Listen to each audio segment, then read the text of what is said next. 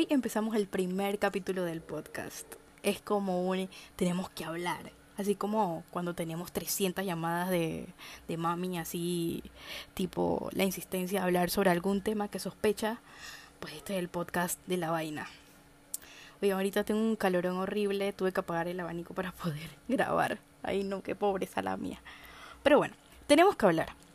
Este es mi primer capítulo a solas, pero es muy necesario y necesitamos esta charla porque en algún momento lo necesité y hoy amanecí como bien filosófica, bien con ganas de dar consejitos, mínimo Madame Calaluyo que sé. Les contaré un poco. Mm, miedo tenemos todos cuando queremos emprender algo nuevo, una meta o continuar con un proyecto. No hay nada más chévere que tener seguridad y más cuando estamos haciendo un proyecto, pero es que la inseguridad y los obstáculos que nos ponemos a, a pensar son cosas que nos detienen o nos meten mucho miedo o ese culillo de hacer las cosas y el que dirán, ¿no? Eso que pues tenemos que aprender a trabajar y en arrancar esos mieditos, ¿no? Uno muchas veces quiere tener la seguridad de todo y planearlo todo y de repente mm, uno no sabe o no sabe a dónde uno queda parado, como que se nublan las, las ideas y las metas. Entonces entra la frustración y las ganas de llorar y la vida no se trata de eso. La mente y el subconsciente nos engaña tanto y nos autosaboteamos. Un deseo es una verdad del corazón. Esto lo escuché en alguna película de Disney o en una serie o algo. Es como que e, esa, esa frase quedó ahí conmigo se las comparto a ustedes. Cuando quieres alguna cosa, es un mensaje de tu alma diciéndote que vayas por ese deseo, porque eres merecedor. Pero, como mencioné anteriormente, nos autosaboteamos pensando que no somos merecedores de ello porque el deseo es muy grande o nos volvemos negativos pensando de forma realista, entre comillas, y eso nos limita. Por ejemplo, hay personas que a los 26, 27 años están entrando apenas a estudiar. Eso no es malo, conste. Y sabiendo cómo son los estándares de la sociedad que te exige que apenas termines la secundaria, estudias o trabajes. Cosa que, bueno, en parte yo no estoy de acuerdo porque obviamente uno tiene que 17, 18 años y no sabe ni siquiera dónde está parado ni qué es lo que quiere exactamente. Eh, entonces los estándares de la sociedad te exigen que apenas termines tu secundaria, trabajes, estudies y entonces que a los 23, 24 conoces el amor de tu vida y te casas antes de los 30 y tener hijos antes de esa fecha o durante. Eso es lo que te exige la sociedad. En fin, hay personas que tienen ese deseo de entrar a estudiar algo, especializarse, seguir, porque tienen ese deseo, pero la sociedad a veces es tan maluca o dañina que te dice tipo, estás muy vieja para estudiar, ya mejor enfócate en trabajar porque ya pronto tienes que tener hijos o porque pronto tienes que tener una casa y no sé qué. Entonces es como que no, porque nos estamos limitando y entonces desertamos de los deseos por querer cumplir a la sociedad. Y es el miedo a no intentarlo. Y de eso precisamente se trata el tema del día de hoy. Entonces, de dejar muy claro que debemos encontrar respuestas en el camino y no negar el proceso, porque ahí nos conocemos y evolucionamos como personas. Ahora pues, estamos muy influenciados por las redes sociales porque solemos ver el resultado más no el esfuerzo. Nosotros no conocemos el camino que tuvo que recorrer esa persona que hoy día es muy famoso o famosa y que admiramos pero no conocemos los sacrificios ni las veces que estuvo a punto de tirar la toalla. Ahorita diciendo esa frase me acordé de cuando era creadora de contenido de belleza. Por ahí les cuento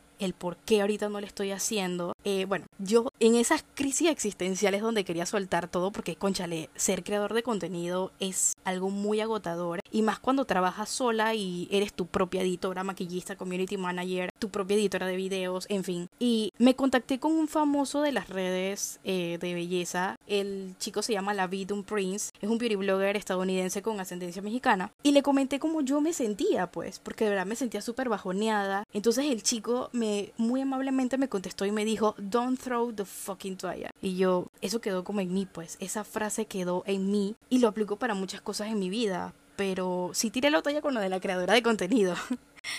pero lo aplico eh, para cosas mucho más importantes como mi carrera y algunas metas que tengo que tienen mucho más prioridad en mi vida, como entrar a estudiar un doctorado a los 25, imagínense. Entonces, qué obstinada, ¿no? Pero bueno, volviendo al tema, el medidor de logros eres tú. Tú eres tu propio medidor de logros. No puedes medirte con la misma cinta que se miden los demás. Eso es deprimente, es desgastante. Es casi inevitable, pero hay que sentarnos a pensar eso. Cada quien tiene un proceso diferente y se trata de intentar cosas que uno no suele hacer y se trata de romper con la zona de confort. Babies, ningún proceso es lineal. Me siento así como bien motivadora para ustedes, pero bueno, obvio al inicio, el miedo al volante, que para qué son esas palancas con letras y lo peor, que no te sabes estacionar. Abro paréntesis, siento que uno se ha graduado de choferazo si se aprende a estacionar en los espacios de allá de la UTP. Eso sí es un verdadero cogenalga. Pero bueno, la moraleja es que para llegar a ser choferazo uno debe haber chocado, uno debe haber bautizado el carro con rayones, darle besitos a otros carros, haber manejado con la lluvia payasa que a veces hay aquí en la ciudad, que no te deja ver absolutamente nada, y de haber pasado de estar en Uber y en Metrobús a pasar a tener carro propio, o bueno, aprender a manejar carro. Y no sé si me doy a entender así que tú sabes la salida de la zona de confort. Este tema me gusta relacionarlo un poco con el despecho, la tusa, no sé cómo quieran llamarles a ustedes, porque, ok, termina la relación, lo sufres, maldices ese cucaracho o cucaracha,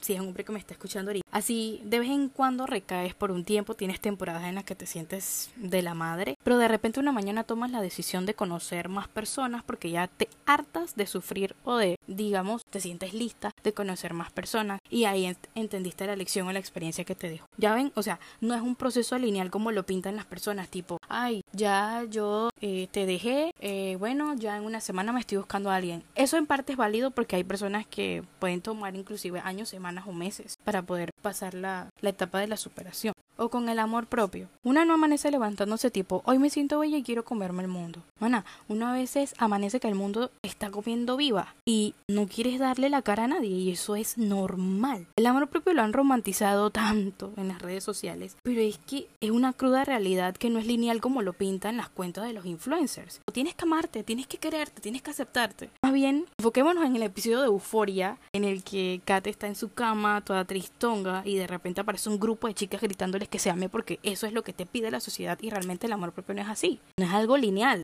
En el proceso de soltar el miedo empecemos a tener metas aterrizadas. ¿A qué me refiero con eso? A ser realistas e ir de poco a poco, reconocernos, reconocer nuestras metas, celebrar los pequeños logros. Si emprendemos algo, tenemos que fijarnos objetivos aterrizados, a cortes, a nuestras capacidades y a lo que estamos aptas para entregar, o sea, y eso no es malo. Eso no quiere decir que mañana no puedas con algo más grande, sino que te va a evitar que tengas un sentimiento de frustración y te vas a tratar súper mal por exigirte. O sea, de eso no estamos hablando.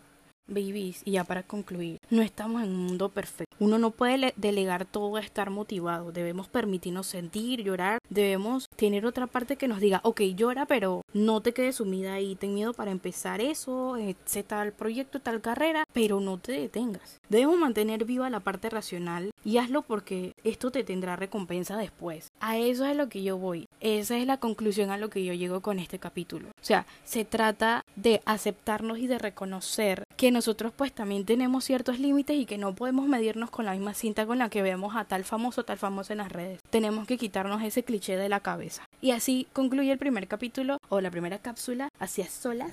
Así que muchísimas gracias por escucharme el día de hoy. Así que te deseo una feliz tarde, día, noche y te mando un besito y un abrazo.